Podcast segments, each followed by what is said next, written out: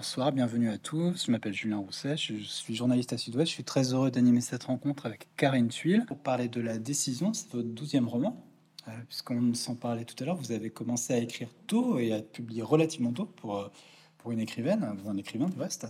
Euh, et aujourd'hui, vous êtes très installé dans le paysage littéraire. Votre dernier livre avant La Décision, c'était Les choses humaines en 2019. Il a eu grand succès, le prix Interallié, je crois, le Goncourt des lycéens, mm. si je ne me trompe pas.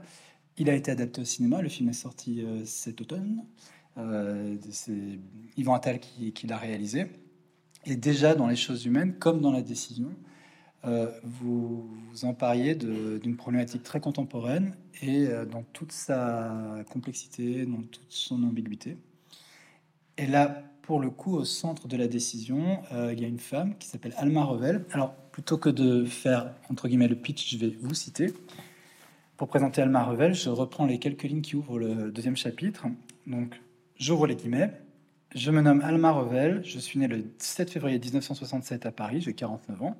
Je suis la fille unique de Robert Revel et Marianne Darrois. Je suis de nationalité française, en instance de divorce, mère de trois enfants.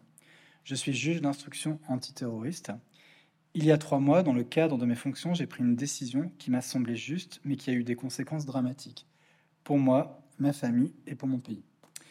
Euh, voilà, donc là, les enjeux sont posés. Et euh, je précise juste euh, au départ de notre conversation qu'il y a donc à la fois un arbitrage auquel elle doit procéder s'agissant d'un jeune homme qui s'appelle Abdel Jalil Kassem, qui est parti en Syrie, qui est revenu de Syrie, et à son retour en France, euh, il se fait arrêter.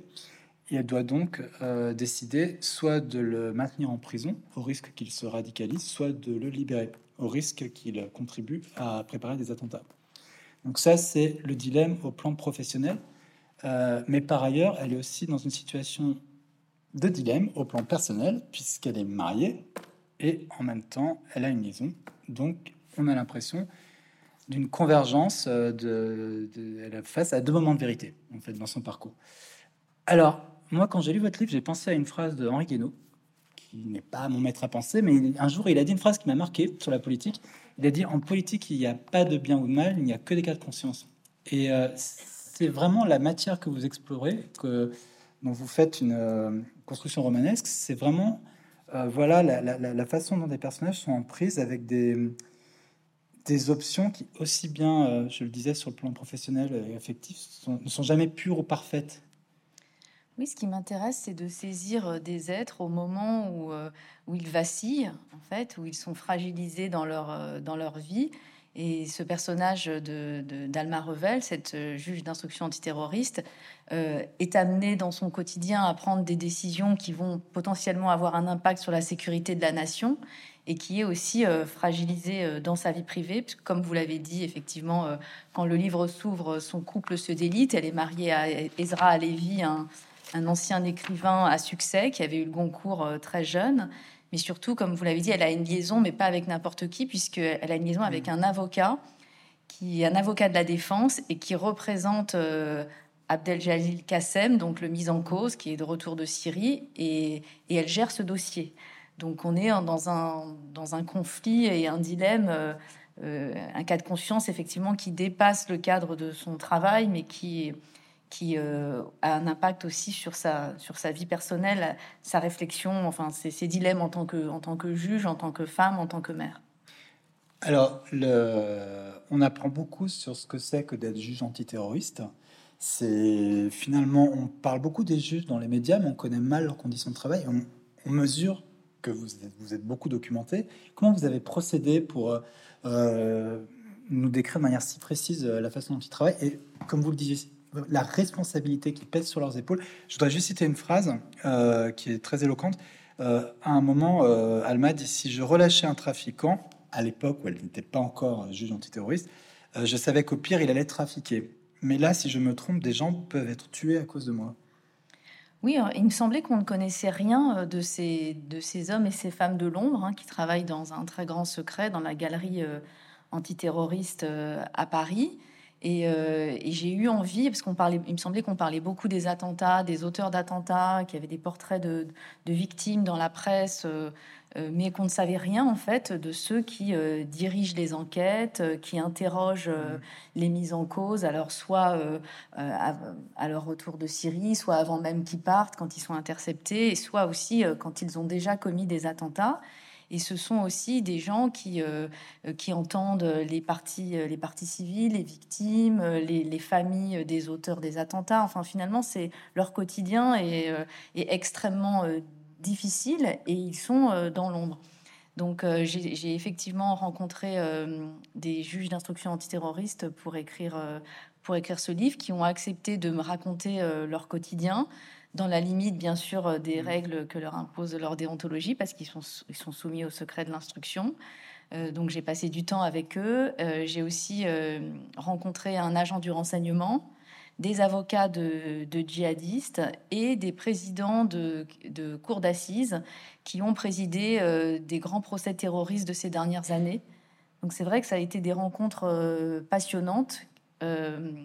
Bon, j'ai eu la chance aussi de bénéficier euh, de, de la confiance que, qui m'avait été accordée avec les choses humaines. Bon, moi, je suis juriste de formation. J'ai préparé une thèse de droit que je n'ai jamais soutenue. Donc, je pense que ça les a rassurés. Et puis, euh, bon, pour les choses humaines, j'avais vraiment fait tout un travail sur la justice, sur la question du consentement et du viol. J'avais assisté à des procès d'assises pendant deux ans.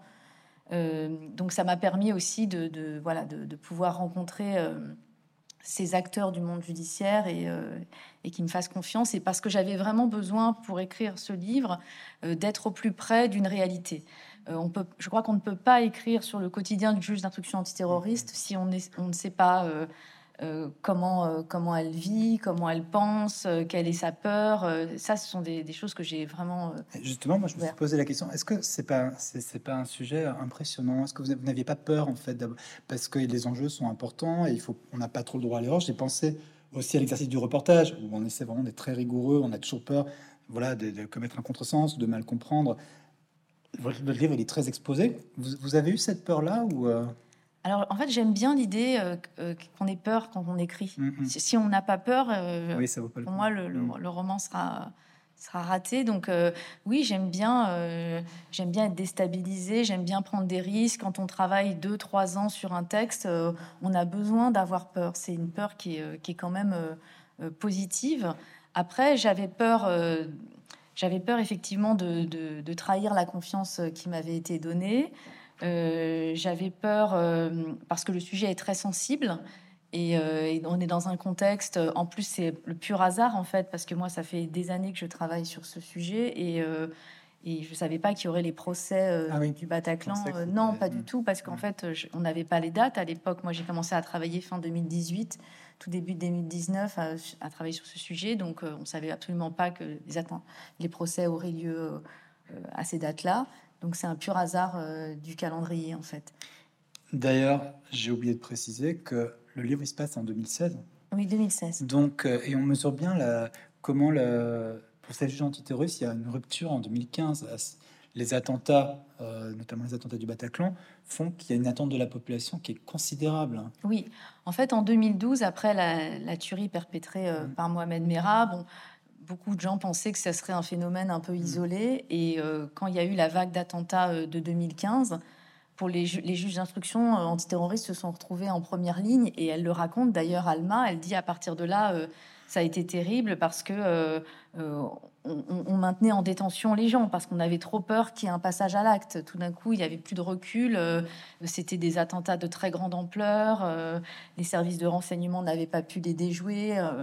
Et en fait, euh, c'est comme s'il découvrait un peu euh, et la matière et la violence de ce qui était en train de se jouer au quotidien. Qu'il fallait vraiment être, euh, être actif et réactif au quotidien. Et c'est la raison pour laquelle j'ai choisi cette période, parce que c'est la période sans doute où, où ces juges ont été le, plus exposés. Et, et elle, elle est, mon personnage, elle est coordonnatrice du service, donc elle dirige elle, euh, enfin, ils n'aiment pas ce terme de diriger, mais disons, elle coordonne, euh, parce qu'ils sont très indépendants, sont mm. indépendants, les magistrats, mm. donc elle coordonne euh, une équipe de magistrats indépendants, ils sont 12, et, et, donc ils sont tous en première ligne avec des décisions extrêmement difficiles à prendre au quotidien, et puis aussi euh, une peur diffuse euh, qui ne vous lâche pas. Elle le raconte. Elle raconte que quand elle apprend qu'un attentat euh, a été commis, elle, elle, appelle ses collègues parce qu'ils ont toujours peur que c'est un de leurs mises en cause qui ait commis l'attentat. Ça, il faut bien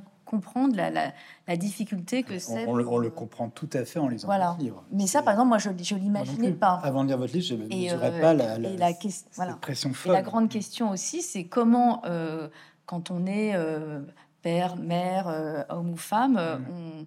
on, concilie aussi euh, la vie privée et cette vie professionnelle d'une extrême intensité où la peur ne vous quitte ne vous quitte jamais, donc la peur de l'attentat, mais aussi les menaces, parce que ce sont des gens qui sont menacés au quotidien. Ils ont deux officiers de sécurité en permanence qui les suivent, et, donc elle a peur pour elle, elle a peur pour ses enfants, et elle dit, je, me, suis, je me suis habituée à la peur de mourir, mais je ne me suis jamais habituée à la haine. Parce qu'il faut aussi, elle le raconte, dans son bureau, elle reçoit euh, quotidiennement euh, des jeunes français qui, euh, qui haïssent la France mhm. et qui appellent parfois aussi au meurtre de ce qu'ils appellent les mécréants.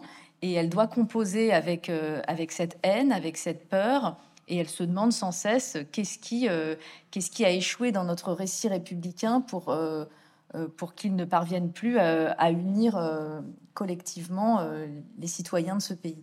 Et alors, l'une de ces peurs aussi, c'est de devenir machinal. Ça, Alma l'explique bien. Je vais, citer l'une de nos grandes peurs. Justement, elle utilise le mot peur. En tant que juge, c'est de céder à une gestion mécanique de nos dossiers.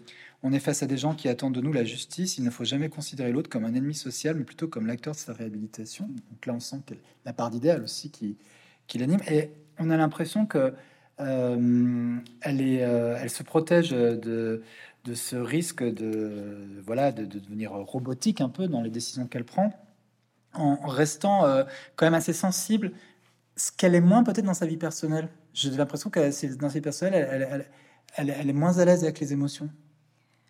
Oui, peut-être qu'il y a une forme de défaite dans sa vie personnelle, puisque son couple se délite, et puis dans sa vie professionnelle. Sa vie professionnelle est quand même une, j'allais dire toute sa vie, mais, presque en fait. Bon, il y a ses enfants effectivement qu'elle aime, mais qu'elle qu'elle ne voit pas autant. Mais sinon, son investissement effectivement euh, euh, est, très important et elle a peu d'amis.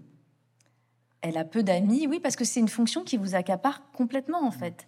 Euh, vous quittez le, bureau vers 19h30 et elle a encore en tête ses dossiers. Quand elle rentre, elle doit préparer les interrogatoires pour le lendemain tout en restant, comme vous l'avez dit, euh, très humaine, très attentive à ce qui va se jouer, parce que euh, elle, elle, prend des décisions euh, qui, qui vont changer la vie des, gens et parfois de gens très jeunes. Elle a dans son bureau des, des, des, gens qui ont 16 ans, 17 ans, et donc elle se demande toujours si cette décision de, de, les maintenir en détention ne va pas les détruire à tout jamais. Donc il y a ce rapport à enfin, l'idée qu'on doit rester euh, juste, elle le dit d'ailleurs, euh, rendre une décision injuste, c'est ce qu'il y a de pire.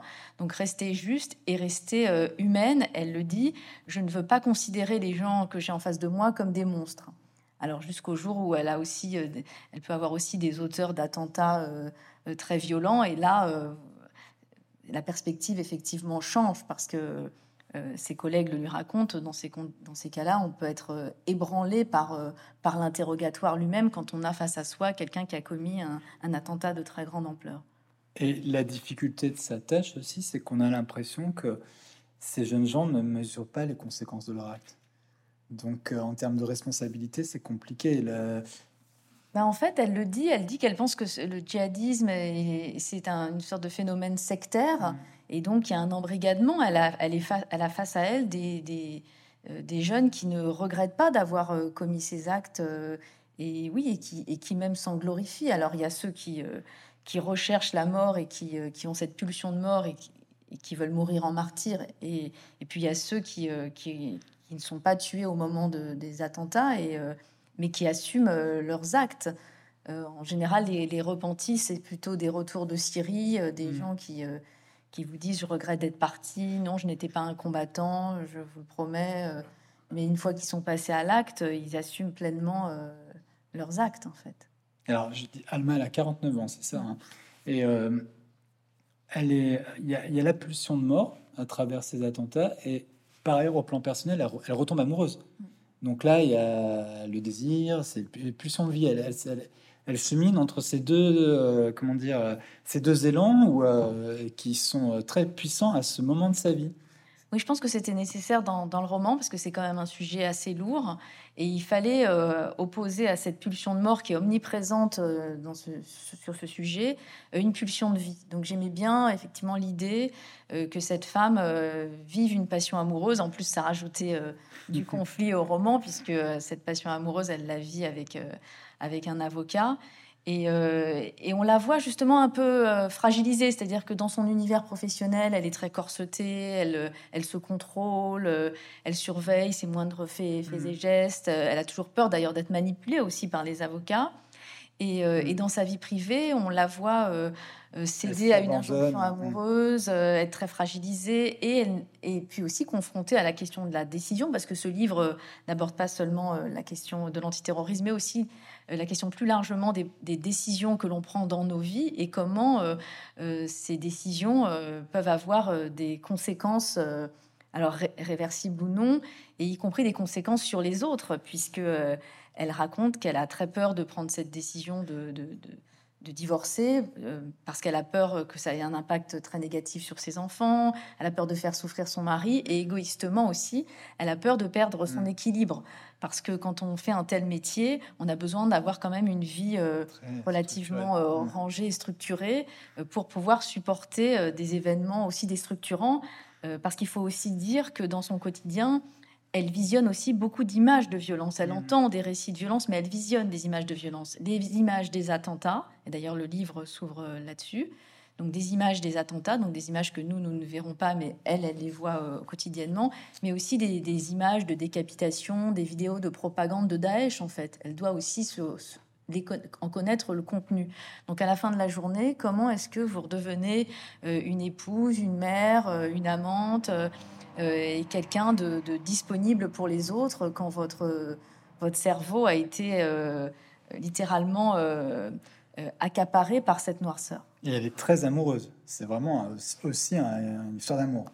Oui, c'est une très grande histoire d'amour. Et puis, elle, est face, elle a face à elle un homme, cet avocat, donc Emmanuel Forest, qui est quelqu'un d'assez imprévisible, d'instable, qui est le vrai, enfin l'incarnation de l'avocat de la défense comme on l'imagine. Euh, très attaché à son métier, donc qui est prêt à défendre des terroristes euh, euh, parce qu'il considère, comme disait Jean-Denis Brodin, que l'avocat doit être aux côtés de tous et même du pire d'entre nous. Donc mhm. il y a cette incarnation-là. Et, et, donc en fait, elle, j'allais dire, pour elle, c'est le pire choix parce que effectivement, à la fois, c'est non seulement c'est un avocat, mais en plus c'est un avocat très engagé. Et il y a un moment où elle se demande est-ce qu'elle est manipulée, est-ce qu'elle est, qu'elle est vraiment aimée euh, encore une fois, je, pensais que c'était pas possible en fait. Vous voyez bah, qu'une juge euh, ait une liaison avec. Alors en fait, euh, ce n'est pas, il y a rien qui, voilà, l'interdit. appris en lisant votre livre. Oui, bah, je l'ai découvert moi aussi, donc il y a rien qui l'interdit.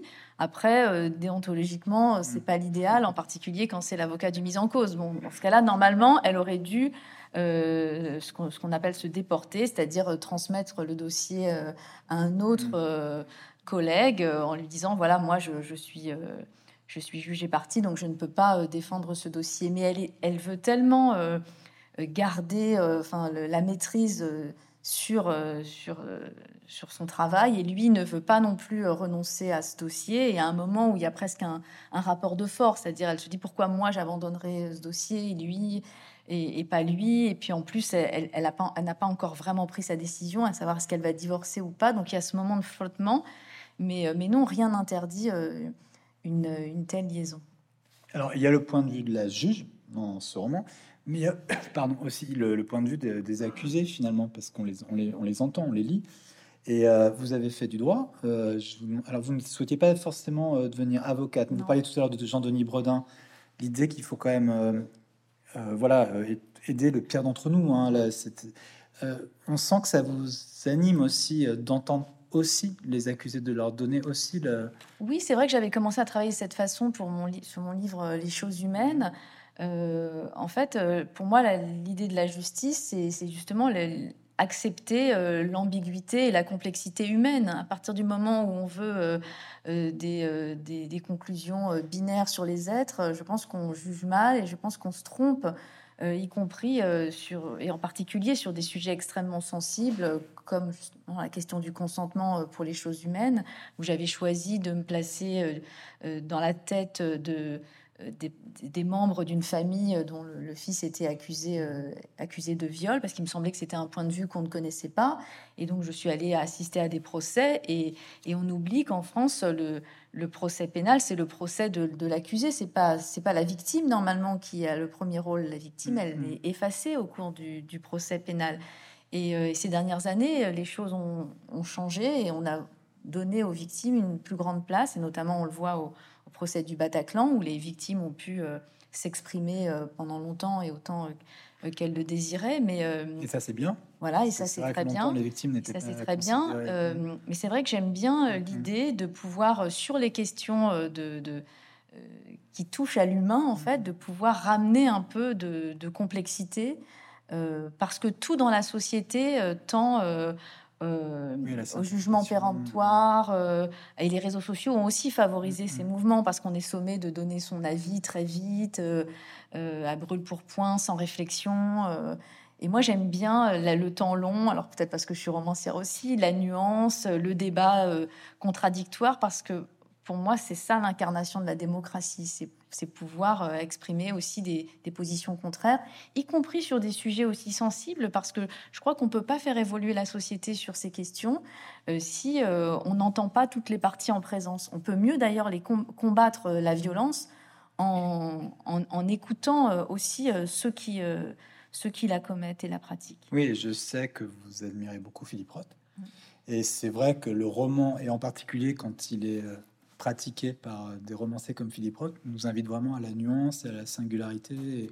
Bah oui, lui, il a écrit avec un roman comme La Tâche. Il disait La Tâche est constitutive de tout être humain et que le, fantasme de pureté est terrifiant. Hmm. Donc on tend à approcher à une forme de, de perfection, en tout cas de, de, justesse, mais, euh, mais la vie euh, est telle que au cours d'une existence, euh, il y a des évolutions. Et d'ailleurs, à travers même le parcours euh, d'Abdel Jalil Kassem, on le voit. Hein, c'était puisque dans les interrogatoires, il se dévoile et on voit un parcours d'une enfance euh, euh, saccagée avec un père violent, une mère démissionnaire, et puis tout d'un coup la rencontre avec un idéologue islamiste qui va vraiment l'embrigader. Hein. Moi, je préfère ce terme à radicaliser. Mmh de juges. Euh, et, euh, et, il va euh, comme c'est un phénomène sectaire, il va voilà être contaminé par, par cette violence. Mais c'est intéressant, je crois, de, comprendre aussi ce qui peut mener justement des, des, personnes nées en France tout d'un coup à, sombrer dans cette violence et à, et à prendre un jour la, décision terrible de, de, tuer leurs concitoyens. Et c'est pour ça que dans la forme, vous avez choisi d'intercaler des extraits d'interrogatoire entre les chapitres euh, euh, En fait, je, savais euh, dès le départ qu'il fallait vraiment être dans l'intimité de cette juge, de cette femme, pour, bien la comprendre, pour bien la cerner.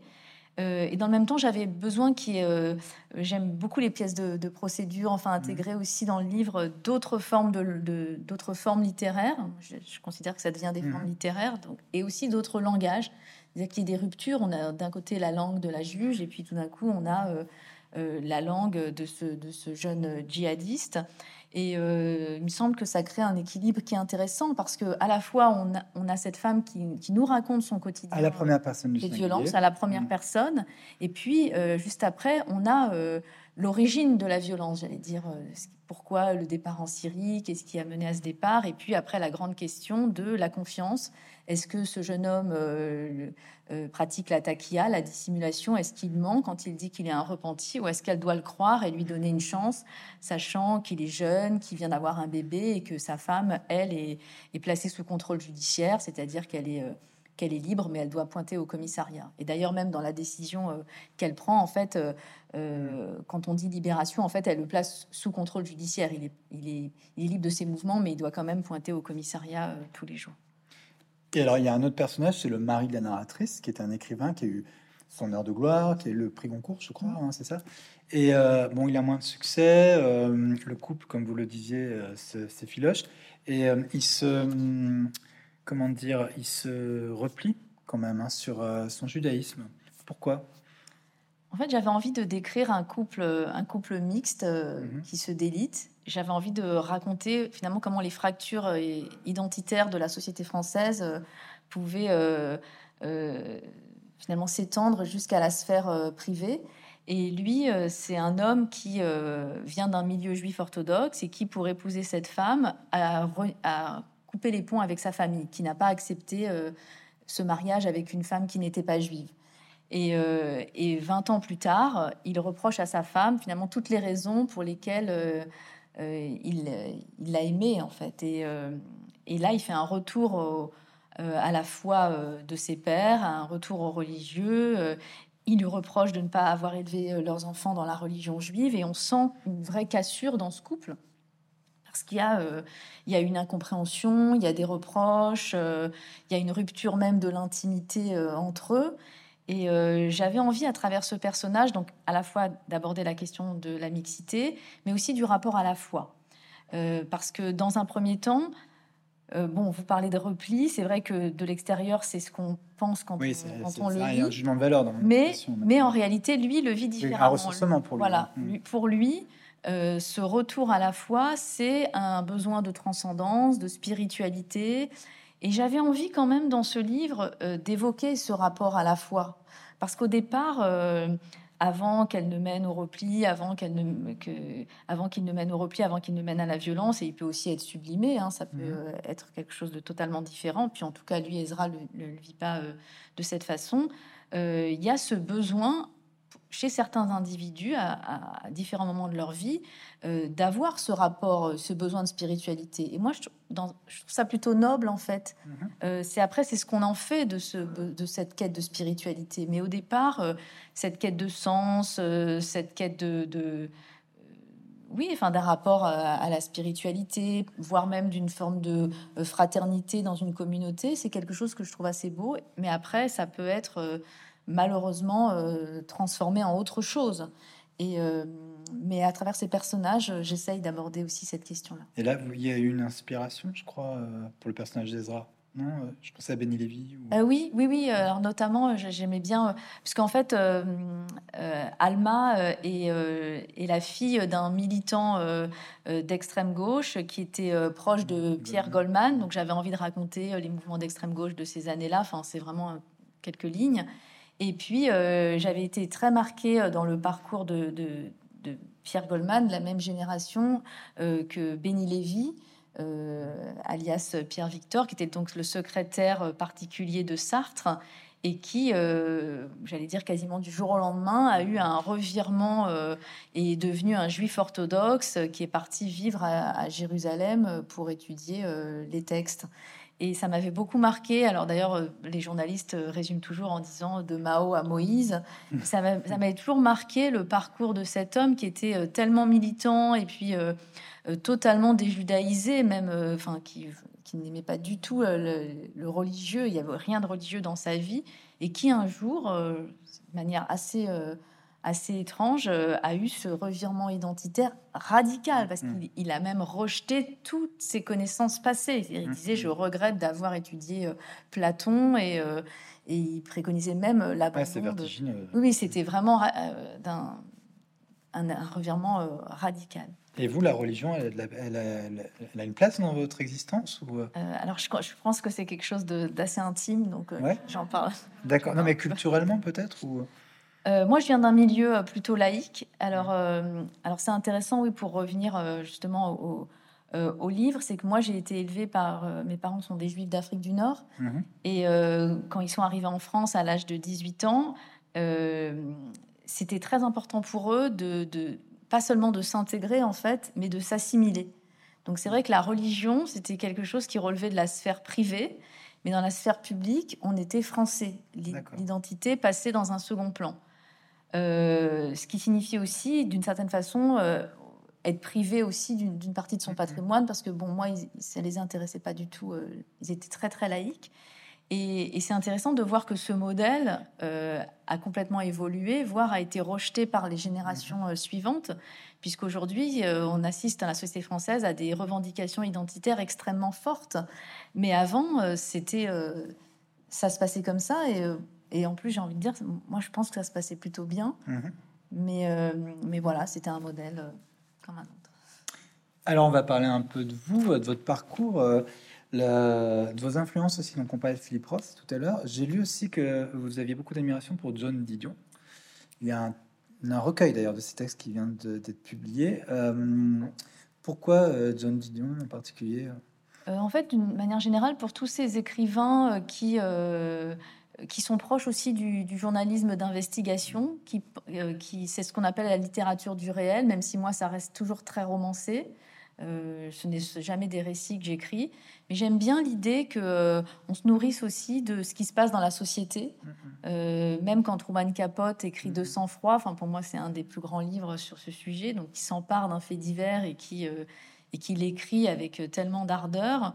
Donc j'aime bien, j'aime bien le travail de ces écrivains qui vont sur le terrain parce que moi je travaille ainsi depuis quelques années et je pense que si on veut raconter vraiment euh, la société telle qu'elle est, être au plus près d'une vérité intime des êtres, on a besoin quand même de se confronter à eux. Même s'il y a une très grande part d'imagination, euh, vous avez besoin de, comprendre euh, comment ils travaillent, comment ils pensent, comment ils vivent. Et l'avantage du, métier d'écrivain par rapport au métier de journaliste, c'est que les gens vous parlent plus facilement en fait. Ah oui, parce qu'ils savent que ça. Bah D'abord, voilà, il y a le prisme, ça, ça va passer à travers euh, le filtre de la fiction, enfin dans mon cas. Mm. Et puis, euh, je sais pas, il y a toujours, il y a beaucoup plus de confiance en fait. Et il y a l'idée, je crois, pour les, les, personnes qui se confient à vous, que peut-être vous allez raconter euh, et dévoiler quelque chose de leur vécu qu'ils ne pourraient pas raconter eux-mêmes, alors qu'un journaliste, il et doit rester beaucoup plus objectif, beaucoup plus mm-hmm. factuel. Moi, je peux y mettre de l'émotion, je peux évoquer des choses beaucoup plus euh, même euh, secrète en fait, qui ne confierait pas euh, à un journaliste. Et, donc j'aime bien cette position d'écrivain romancière du réel, donc à la fois nourri par ces, grands auteurs journalistes. Mhm. et d'une certaine façon, je pense que Emmanuel Carrère, par exemple, mhm. travaille comme ça. Et Michel Houellebecq, même si comme moi, il choisit la fiction, il travaille comme ça. Mhm. D'ailleurs, dans son dernier livre, qui, est sorti le même jour que le vôtre, voilà, moi, à la fin du livre, il remercie euh, les gens en disant je conseille, euh, je conseille aux écrivains euh, d'aller à la rencontre des mhm. autres, de mener leur enquête pour nourrir leur, leur texte. Et je suis assez d'accord avec cette idée. Oui, alors c'était une question que j'avais prévu de vous poser sur le le, journalisme et le reportage. Je me suis dit, c'est un exercice auquel vous vous êtes jamais livré de d'écrire, de faire des papiers, des reportages pour. Euh, euh, ah, c'est une bonne question. Euh, en marge de votre activité de, romancier Non, c'était souvent sous forme de nouvelles, mais sinon, j'ai jamais fait du reportage. c'est vrai que la richesse du roman, c'est qu'il y a aussi cette part d'imaginaire hmm. qui vous permet en fait de tout dire. Euh, moi, ce qui, me, gêne un peu dans la société, justement, c'est parfois la tendance au politiquement correct. Il y a des sujets qui deviennent tabous, on n'ose plus les aborder par peur d'être attaqué. Euh. et l'avantage du roman, c'est qu'à travers les personnages, vous pouvez absolument tout dire. Euh, si je restais trop collée au récit, on, se dirait ces personnages sont réels, donc elle cite des gens qu'elle a rencontrés, ça peut être gênant, et il y a une façon de museler sa parole. Et là, euh, pour le roman, en fait, vous êtes totalement libre, puisqu'il suffit que vous entendiez quelque chose, vous pouvez, euh, à travers la voix d'un personnage, euh, l'intégrer. Et, finalement, peut-être que le roman est l'un des derniers grands espaces vraiment, vraiment mm-hmm. démocratiques, enfin, avec d'autres formes mm-hmm. d'art, comme le cinéma, mais puisque par la voix de vos personnages, vous pouvez absolument tout dire. Alors, vous parlez du cinéma, Les choses humaines donc, a été adapté. Je pense que ce livre va l'être aussi. Vous avez déjà été contacté pour les droits par des, producteurs? Oui, ça m'étonne pas. Mm. Et euh, donc ça va se faire?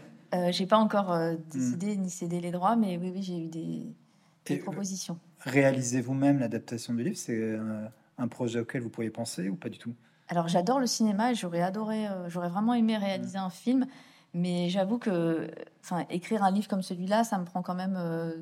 Euh, 2-3 ans euh, à temps plein, puisque c'est quand même. Euh, ça paraît fluide à la lecture, mais c'est quand même beaucoup de travail aussi. Bah justement, oui, c'est parce qu'il y a beaucoup de travail. Je sais que si je veux continuer à, travailler de cette façon, il faut que, il faut pas que je. enfin, un, film, c'est quand même 3-4 ans de mm-hmm. travail, donc il faut faire des choix et je, préfère ma carrière de et On peut penser aussi au format de la série, parce qu'en plus, le découpage du livre fait que ça on le visualise tout à fait, les, les- les séquences d'interrogatoire, les flashbacks. Ça, la série, c'est un, c'est un- des, euh, scénariser une, c'est une série, c'est quelque chose qui pourrait vous intéresser ou pas du tout? Alors là, je travaille en ce moment sur l'adaptation en série de l'invention de nos vies. D'accord. Euh, mais c'est beaucoup de travail, donc euh, Mm. mais je travaille avec, je vais travailler avec quelqu'un, donc euh, voilà. Euh, après, quand on écrit, c'est pas du tout. euh, Enfin, moi, j'y pense jamais. Mhm. Mais c'est vrai que comme je fais une enquête, je rencontre des gens, je vois des situations où on m'en parle, et donc ça reste quand même extrêmement visuel. Et j'ai souvent besoin de me représenter les scènes pour les décrire. Et à la fin, mon roman est, est visuel. Et puis j'aime aussi entraîner le lecteur euh, euh, dans, dans un univers en essayant d'être un peu parfois euh, descriptive ou au moins dans la psychologie des personnages, euh, qu'il ait le sentiment qu'il y est en fait. Et j'avais travaillé de cette façon pour les choses humaines, où le lecteur avait euh, enfin, été placé dans la position d'un juré d'assises. hein. Quand vous lisez, vous vous dites c'est moi qui vais devoir euh, décider aussi. Et là, c'est vrai que je me rends compte que beaucoup de gens me disent j'ai l'impression d'être cette juge et j'ai l'impression d'être soumis à ces dilemmes et de devoir prendre cette Absolument. décision. Mm. Et, euh, et d'ailleurs, ça me plaît beaucoup parce que je vois que, en fait, ils ont de l'indulgence aussi parce qu'ils ils comprennent quel est son quotidien. Ils finissent par s'identifier en fait euh, à elle et aux autres euh, juges d'instruction. Et vous avez eu des retours euh, des juges antiterroristes que vous avez euh, sondés, interviewés pour la préparation du livre? Ils l'ont lu, le livre? Euh, oui, ils l'ont lu. Alors après, c'est difficile pour moi de m'exprimer en leur C'est des retours positifs?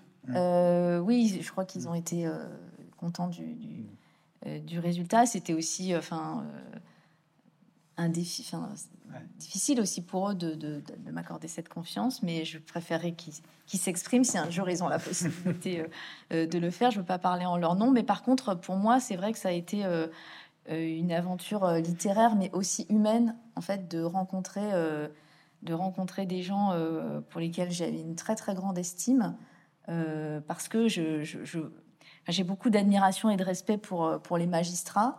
Euh, D'ailleurs, il y a eu une tribune euh, il n'y a pas très longtemps euh, sur leur, qui dénonçait leurs conditions de, de travail parce qu'une de leurs consoeurs s'était suicidée, malheureusement sous la, sous la charge de travail. Et d'ailleurs, je recommande, il y a eu un, un- un documentaire de, du journaliste Mathieu Delahousse sur ce sujet, sur la souffrance des magistrats. Et pour moi, c'est un, vrai sujet et c'est aussi leur redonner euh, leur place dans, dans, dans la société parce que ce sont quand même des acteurs clés euh, de, de, notre, de notre société. Oui, et puis très très souvent critiqués, euh, avec des arguments parfois très populistes. Et, euh, Bah, en fait, malheureusement, ils doivent prendre des décisions dans un Mm. temps aussi euh, euh, très Avec réduit. très on leur demande d'aller toujours plus vite avec Mm. de moins en moins de moyens et c'est en fait impossible. Et, et y compris pour la justice antiterroriste, quand vous regardez le temps qu'il y a entre le moment où des faits sont commis et où le procès a lieu, il se passe plusieurs années. Euh, mais malheureusement, euh, il n'y a pas, il n'y a pas d'autre choix puisque Mhm. chaque magistrat antiterroriste a 40 dossiers, c'est énorme. Et euh, donc, si vous voulez bien faire votre travail, ça, évidemment, ça va prendre du temps. Et dans l'écriture, comment vous vous organisez entre les moments d'enquête, les moments de mise en forme? Est-ce que vous avez vous êtes très discipliné Vous avez des rituels ou au contraire Alors là, je ne savais déjà absolument pas où ça allait me mener, puisque c'était un intérêt au départ pour cette matière, mais je ne savais pas si euh, des, gens, des juges allaient accepter de, de, de- de m'aider. Euh, donc euh, j'ai tâtonné pendant quand même assez, assez longtemps. Et puis moi, j'alterne, en fait, euh, je- j'écris, je... En fait, je choisis jamais vraiment un sujet. Je commence à travailler sur, différents, sur différentes thématiques, ou parfois c'est des rencontres qui me nourrissent. Et à un moment donné, il y a un sujet ou une thématique ou Ah oui. une rencontre qui s'impose. Ah oui, c'est pas au début mystérieux. du processus. Non, D'accord. je ne dis pas je vais euh, écrire sur ce sujet. C'est souvent le fruit en fait d'une euh, d'une réflexion qui est beaucoup plus longue. Et, et par exemple pour le pour la décision, si je veux être tout à fait honnête, ça remonte à 2001. Euh, moi, j'avais le, le, le- le mari d'une de mes connaissances qui était mort dans les dans, dans les tours. Mhm. Ça nous avait beaucoup, beaucoup marqué. Donc, j'ai commencé à m'intéresser à, à ce sujet. Puis, 2007, j'ai assisté à l'un des premiers procès euh, pour association de malfaiteurs en d'une entreprise terroriste euh, d'un djihadiste, euh, d'un des premiers djihadistes français. Et dans la salle d'à côté, on, on jugeait les, les- les caricatures de Charlie Hebdo. Et euh, ça m'avait beaucoup marqué parce que devant la salle d'audience, il y avait euh, des, des, jeunes, euh, des jeunes hommes qui vociféraient contre les, les journalistes. Et je me disais, quand il y a eu les attentats après de Charlie Hebdo, je me disais, en fait, tout, s'est joué déjà devant cette salle d'audience, cette violence, cette haine, et, on n'a rien voulu voir. Mm, mm. Donc en réalité, c'est ça fait très longtemps que je réfléchis. D'ailleurs, dans l'invention de nos vies, il y avait un personnage de djihadiste qui partait dans, en Afghanistan. Euh, euh, et, ça fait longtemps que j'essaye de, voilà, de comprendre, euh, sans comprendre d'ailleurs, malheureusement. Je, hmm. On essaye, on tâtonne, mais on ne comprend jamais vraiment ce qui peut, ce qui peut pousser un Français à prendre des armes. Et alors, avant de céder la parole au, public, aux spectateurs, le, livre il sort en janvier. Quel, que, ça fait quoi pour un écrivain sortir un livre Donc, disons, en différé par rapport à à la, rentrée littéraire de septembre. Vous préférez cette option ou euh? Euh, J'étais très heureuse de sortir euh, à la rentrée de janvier. D'abord parce que j'avais j'avais été très gâtée pour les choses humaines. J'ai eu deux prix littéraires, donc je pense que c'est bien aussi de voilà chacun son tour. et puis il y a une autre raison aussi, c'est que je le livre était quasiment prêt. Enfin, pour, il aurait pu sortir un petit peu, petit peu plus tôt, et je ne voulais pas qu'il paraisse euh, avec le début du procès mhm. du Bataclan. Oui, parce que euh, même si c'est une fiction, euh, c'est quand même une fiction qui est inspirée du réel, et voilà, par respect pour pour les familles, pour les protagonistes de ce procès, j'ai voulu sortir en différé. Je l'ai pas repoussé plus parce que il va y avoir Nice en septembre, mhm. donc ça va être un procès, à mon avis, très, très mm-hmm. dur. Mais euh, voilà, donc janvier, euh, c'est très bien. S'il y avait Michel Houellebecq, c'était bien. Je l'ai suivi. Merci beaucoup, Karine Tuile. Merci à vous tous d'être venus.